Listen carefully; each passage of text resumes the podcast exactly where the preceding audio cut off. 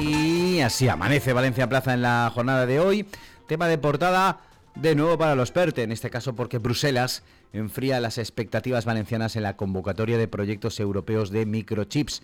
Nos lo cuenta Javier Alfonso. La comisión pone reparos a varias propuestas por no tener tamaño importante o suficiente. Lo cierto es que las convocatorias solo van dirigidas a proyectos cualitativa y cuantitativamente muy grandes. Y por ejemplo las valencianas, que es cualitativamente son de las mejores, no tienen esa capacidad que exige la Unión Europea y el gobierno español está ahí intentando negociar para poder solventar y que llegue ese PERTE al mayor número de empresas posibles. En concreto hay 11 proyectos en España. Temas empresariales, Estefanía Pastor nos cuenta que Primero Salud, matriz de Rivera, cierra 2021 con 34, casi 35 millones de beneficio, 14 por la compra de Denia. Es Primero Salud, el brazo de Centene en España y Europa, claro, aparte de que ahora se ha comprado todos sus activos por parte de la francesa Vivalto Santé y que cerró con ese beneficio, como ya adelantaba Valencia Plaza, la adquisición del 65% de las acciones que estaban en manos de DKV le costó 16, más de 16 millones de euros a Rivera, valoración muy próxima a las cifras que en su momento se manejaron con el importe que podría pagar la Generalitat para llevar a cabo el paso a la gestión pública del Hospital de Denia. No obstante, todavía faltaría por aclarar las liquidaciones del departamento con la administración, que puede que esté por encima de los 100 millones de euros a favor de la Generalitat. Lo dicho, tres, los tres partidos del Botanic llegan a un acuerdo para la reforma fiscal.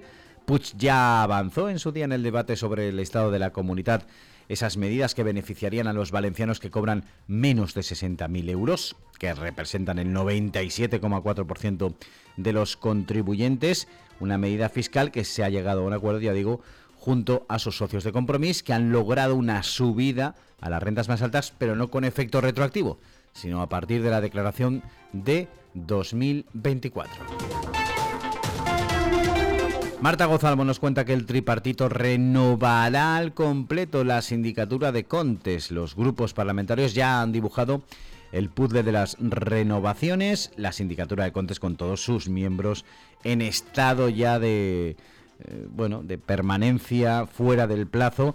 Al final van a ser renovados. Podría quedarse el síndic mayor, Vicente Cucarella, como síndic del órgano, pero dejará de serlo. Y Marcela Miró y Antonio Mira son los dos indies que ya no pueden mantenerse en el cargo porque la ley actual se lo impide después de que, ellos, de que ambos hayan desempeñado sus responsabilidades 18 años en la sindicatura. El máximo responsable, insisto, sí que podría hacerlo, pero no en el puesto de síndic mayor, porque la normativa también veta que cualquiera se mantenga en ese cargo más de seis ejercicios.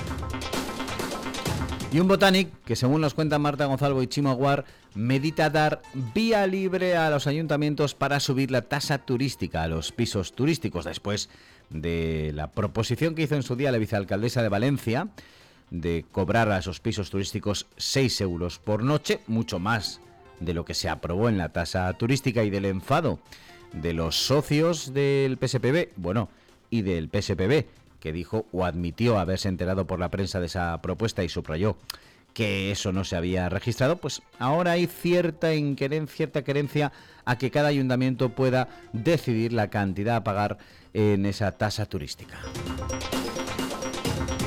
También tenemos hoy entrevista a Óscar Lozano que explica el porqué de la extinción de la compañía Rhythmic que se dio, dice, por mala planificación financiera y mala selección de proveedores.